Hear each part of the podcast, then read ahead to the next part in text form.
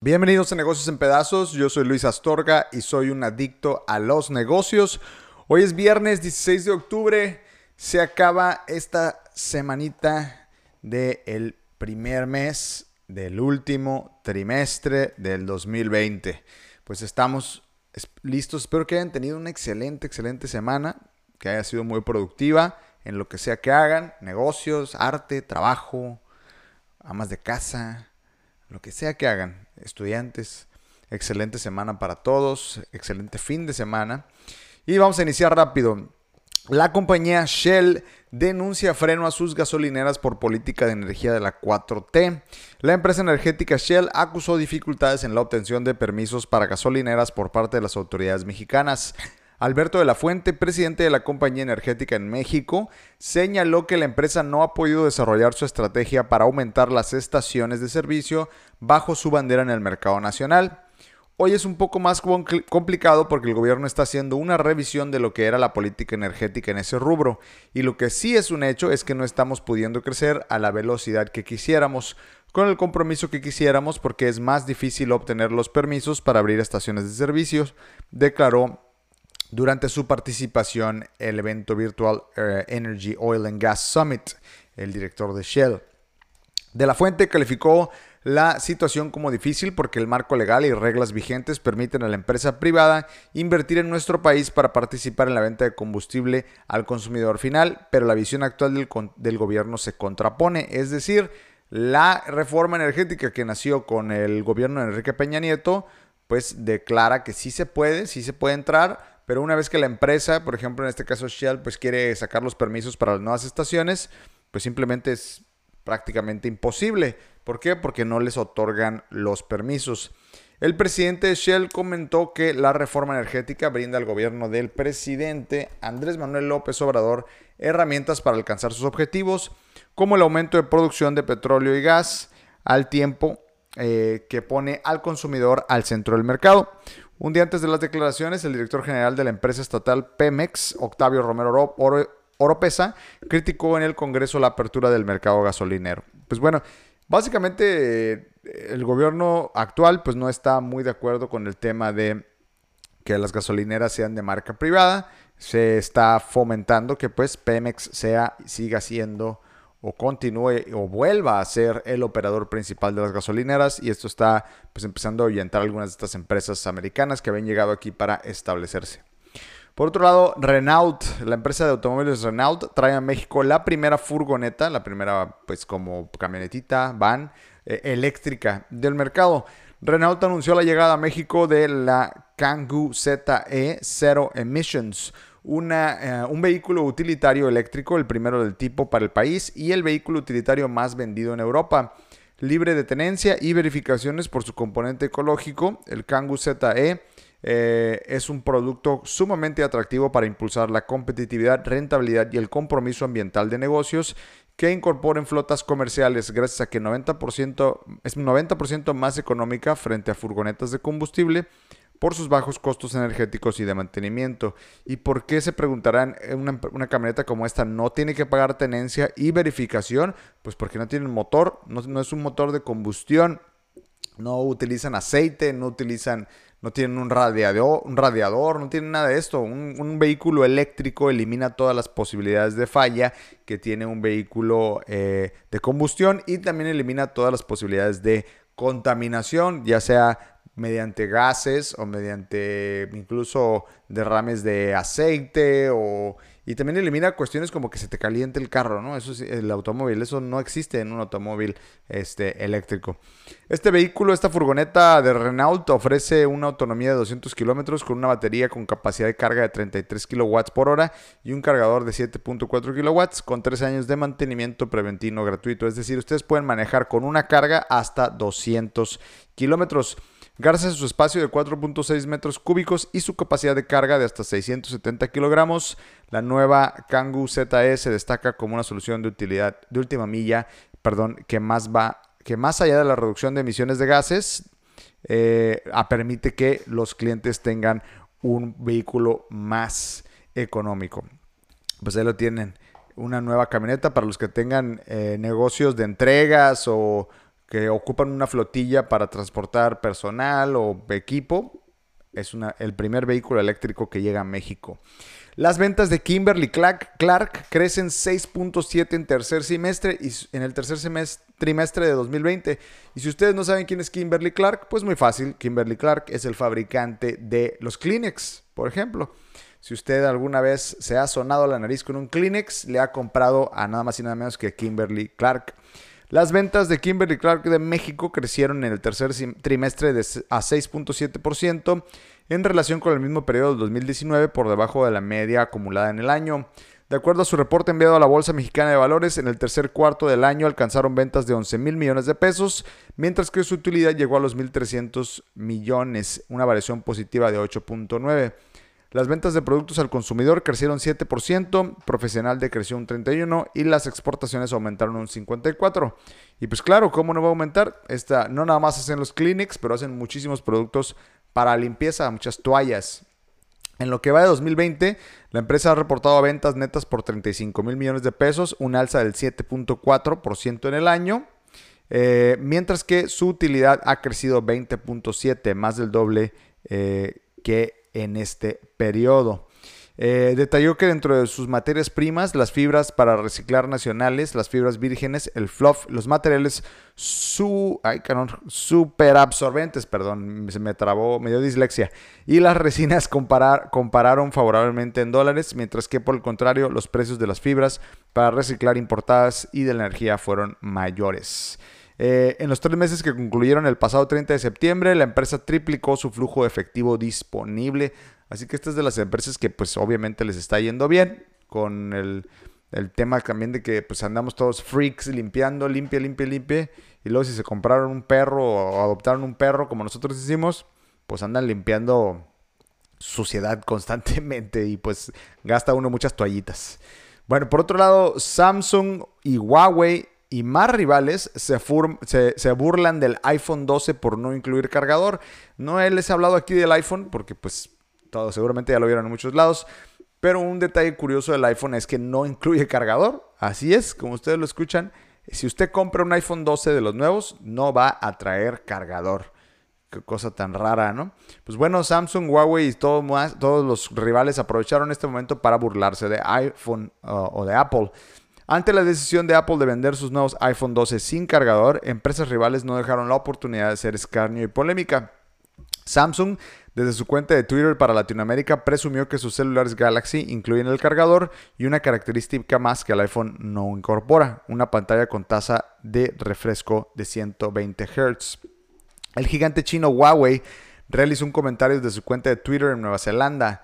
Todavía viene con un, cargador en la caja, dijo en Twitter. La compañía Xiaomi, eh, la compañía china de teléfonos, desde su cuenta de Twitter en España, calificó la situación del cargador de pesadilla. Además, desde su cuenta general, llamó a la calma porque sus móviles no dejan nada fuera de la caja. El fabricante OnePlus, a su vez, publicó un pequeño em, desplegado en el que destacó que sus dispositivos traen un respectivo cargador rápido y su cable. Todo lo que necesitas tan solo sacarlo de la caja. Apple aseguró que la decisión de no incluir un cargador con sus nuevos teléfonos tiene su origen en la preocupación de no contaminar más, así como para que los compradores se ahorren ese dispositivo. Lo que no sé es cómo lo vas a cargar. Eh, si no traes cargador, eh, a lo mejor no lo vi en, la presentación del Apple iPhone. A lo mejor pues simplemente utiliza el mismo cargador que el iPhone 10, ¿no? Seguramente. O el iPhone, o desde el 8 creo que cambiaron los cargadores. Y pues bueno, están asumiendo que les van a comprar los mismos que ya les compran iPhones, probablemente. Ahora, esto también puede ser simplemente una estrategia de mercadotecnia muy bien hecha. ¿Por qué? Porque todas las marcas rivales están hablando incluso de ellos, ¿no? O sea, estás haciendo que tu competencia, que tus seguidores y tus no seguidores estén hablando de iPhone, del iPhone 12. Publicidad gratis, papá. Publicidad gratis, por donde sea que lo veas, buena o mala. Por ahí hay un dicho de la mercadotecnia que no hay publicidad mala, ¿no? Por, aunque sea negativa, es buena publicidad. Eh, lo hicieron en su momento con, recordarán cuando eliminaron el phone jack, se llama, que es el, este pequeño, la conexión clásica de audífonos. Los iPhones también fue un rollo, fue mucha mercadotecnia, fue mucho eh, mucho criticar a Apple por eliminar ese tipo de elementos, pero pues tenían una visión de futuro y la visión a futuro era que pues los, los audífonos iban a volver Bluetooth. Entonces algo traen entre manos, seguramente Apple en algún punto nos va a decir que podemos cargar el teléfono, no sé, acercándolo al sol o qué sé yo, ¿no? Pues ahí lo tienen, este, interesante, porque creo que es, creo que es mera mercadotecnia de, por parte de Apple también. Bueno, eh, por otro lado, un, tema sensible, interesante y que probablemente muchas pymes, muchas empresas no le habíamos puesto atención, seguimos sin ponerle atención, es que el secuestro de datos afectará a una empresa cada 11 segundos a partir de 2021. ¿Qué quiere decir el secuestro de datos? Es cuando, em, te, cuando te básicamente los hackers o un hacker o un pirata cibernético se apodera de los datos de tu computadora o de tu servidor o de tu, de tu información al final del día. Para el siguiente año, y esto se le conoce como el ransomware, es decir, como... ¿Cómo lo podemos traducir? Pues ransomware es un software malicioso que se dedica a secuestrar básicamente datos.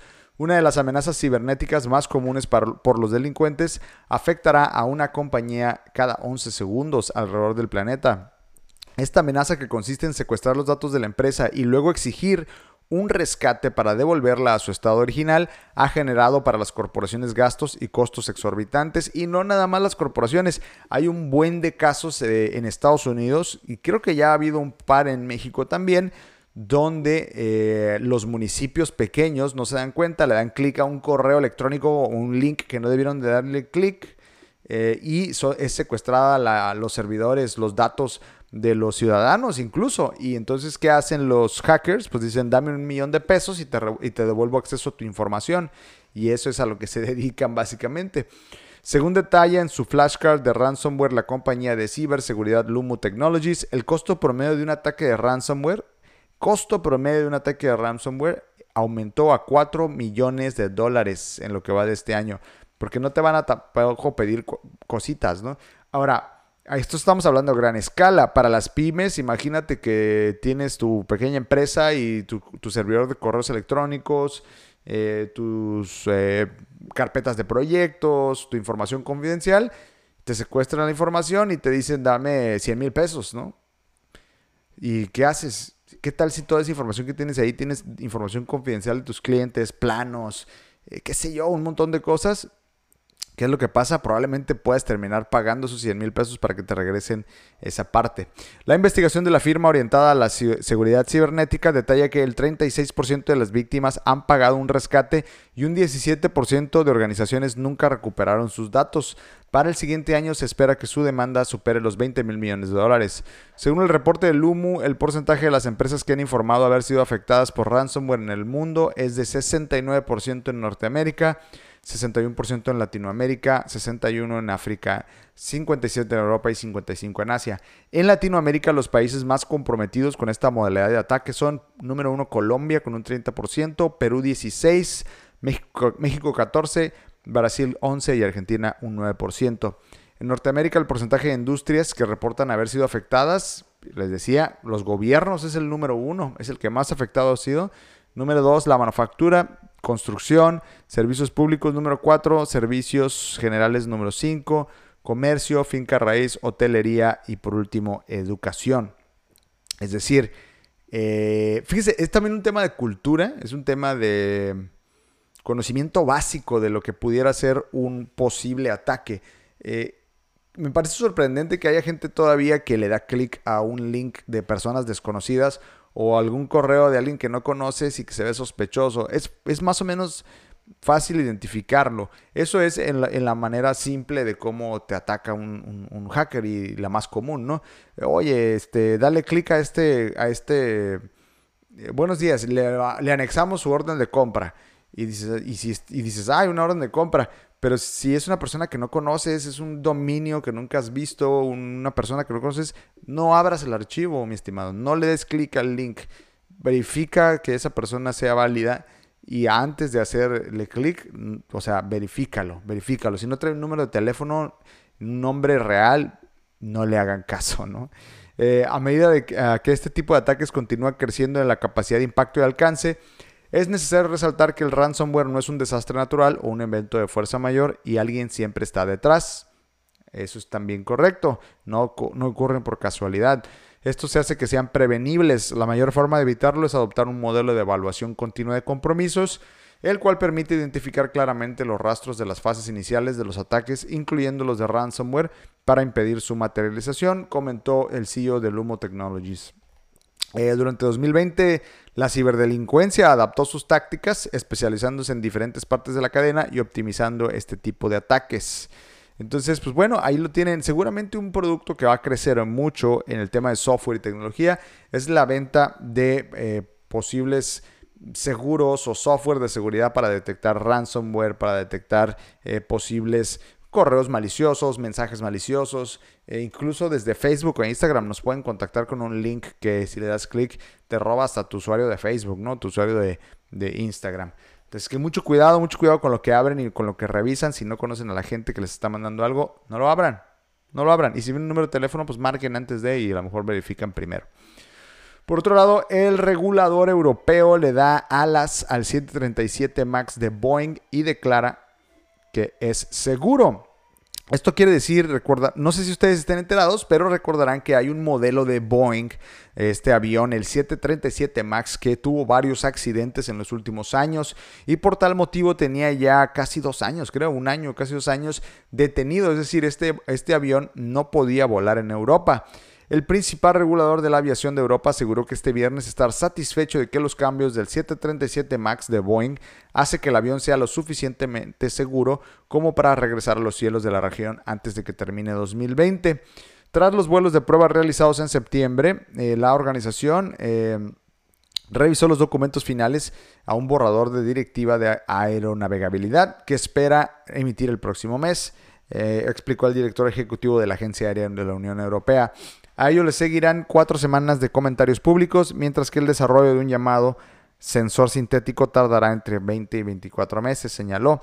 La solución basada en software se requerirá en la variante Max 10 de mayor tamaño antes de su debut para 2022. Y es que el tema fue que la falla fue una falla de software. Fue una falla, eh, si no me equivoco, había leído una falla del software de estabilidad del avión. Eh, eh, por aquí viene, de hecho, el Max, la última versión del, venerable 737 de fuselaje estrecho, dejó de volar en marzo del 2019. Así es, un año y medio tiene sin volar. A raíz de dos accidentes que cobraron 30 346 vidas, lo que dio lugar a una crisis que le costó a Boeing miles de millones de dólares y su puesto al entonces líder ejecutivo.